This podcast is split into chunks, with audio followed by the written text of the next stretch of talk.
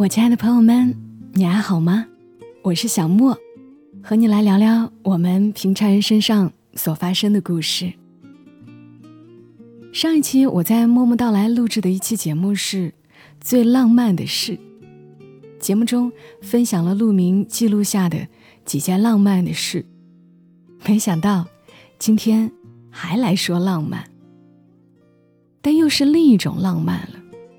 这种浪漫不需要有人配合，就像中国航天人给火星探测器起名“天问”，给载人空间站起名“天宫”，给探月卫星起名“嫦娥”一样，是一种从骨子里散发出来的浪漫。这种浪漫，每个人都可以挖掘出来。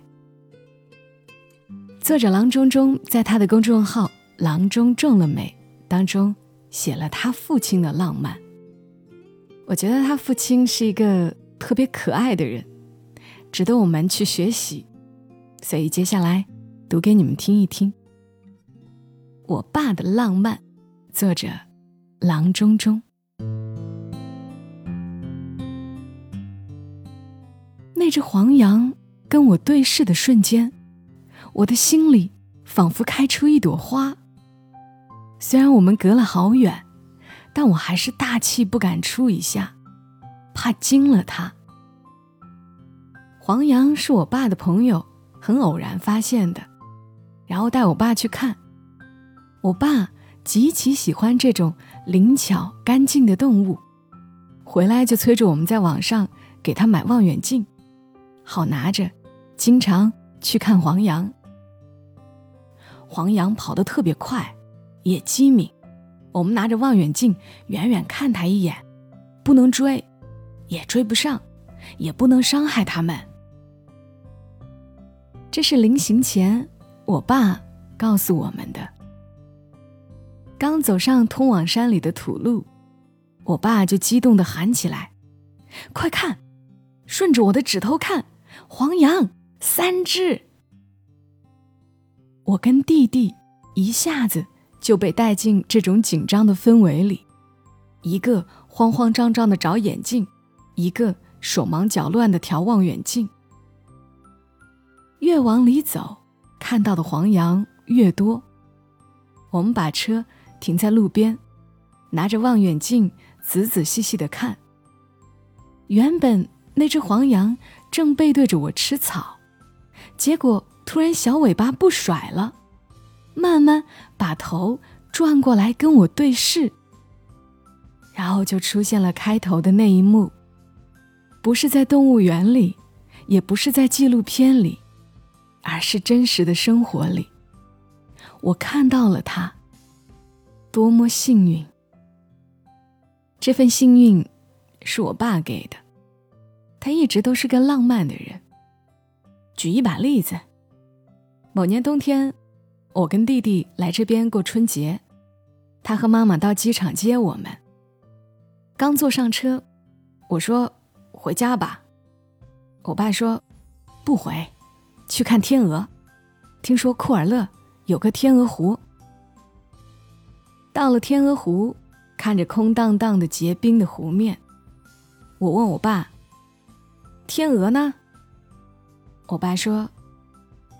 去南方过冬了吧？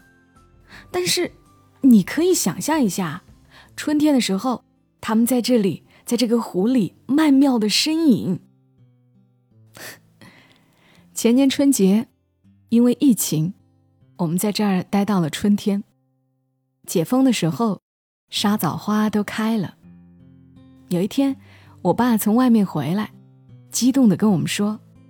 经过那片沙枣林的时候，闻到了沙枣花的花香，浓郁甜美。一会儿地里的活干完，我带你们去闻一闻。那个晚上，我们一家四口在那条路上来来回回的走，在那条富裕的路上，感慨劫后余生和春风沉醉。还是冬天。回家的路上，远远的，我爸看到了一个有特色的建筑。他想去看看那是什么，但是不论怎么走，都到不了那个地方，没有直达的。最后，我爸把车停到戈壁滩地势较高的位置，握紧方向盘发癫。那到底是个啥呀？是个啥？上个月，大家来新疆会合，我爸带我们去玩。出发的时候，我爸就声明了：“我也不知道这是去哪儿，我们把路走到头，看看那是啥。”停了车，步行走上一条小路，小路上有一棵挂满杏子的树，之后是一片核桃园，尽头是个大铁门。距离大铁门五十米的时候，听到有喇叭声责令我们离开。一群人，老的老，小的小，扭头就跑。还有一次，一只从吐鲁番上车的苍蝇，在无数次赶它都没有赶走的前提下，我爸说：“算了算了，他可能要去库里走亲戚，我们就让他搭个顺风车吧。”除非是有急事需要赶路，否则我爸就会开着他的车，随心所欲地走上一条陌生的路，去看这条路上的风景，以及路的尽头通往哪里。如果当时我们没有在车上，他就会跟我们手舞足蹈地分享他的见闻。在他的视角里，这是一个充满荆棘和惊喜的可爱世界。所以，跟着我爸出门的每一天，都是对这个世界新的探险。小学时候学过一篇课文，《少有人走的路》。但是看着我爸，我突然觉得，走上哪一条路并不重要，重要的是对生活保持好奇心，每天都有新发现、新乐趣。这样的话，不论经历怎样的苦难。它都只会成为你前行路上的垫脚石。在这样辽阔的世界里生活，日拱一卒，试着让自己离狭隘远一点，同时又能发现它的迷人之处，就很好了。读郎中中的文字的时候，我也跟着他，还有他爸，变得很喜悦。从生活的鸡毛蒜皮里拔了出来，感受到了更辽阔、更有趣的世界。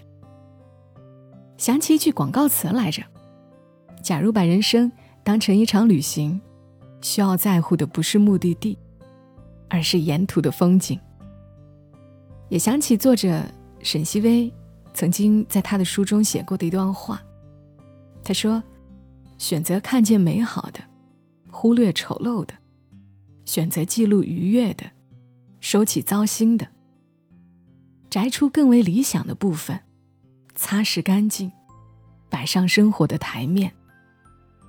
对我而言，一开始是整理自己的仪式，能够从中获得让人赖以为继的尊严、价值感，以及某种必要的心理平衡。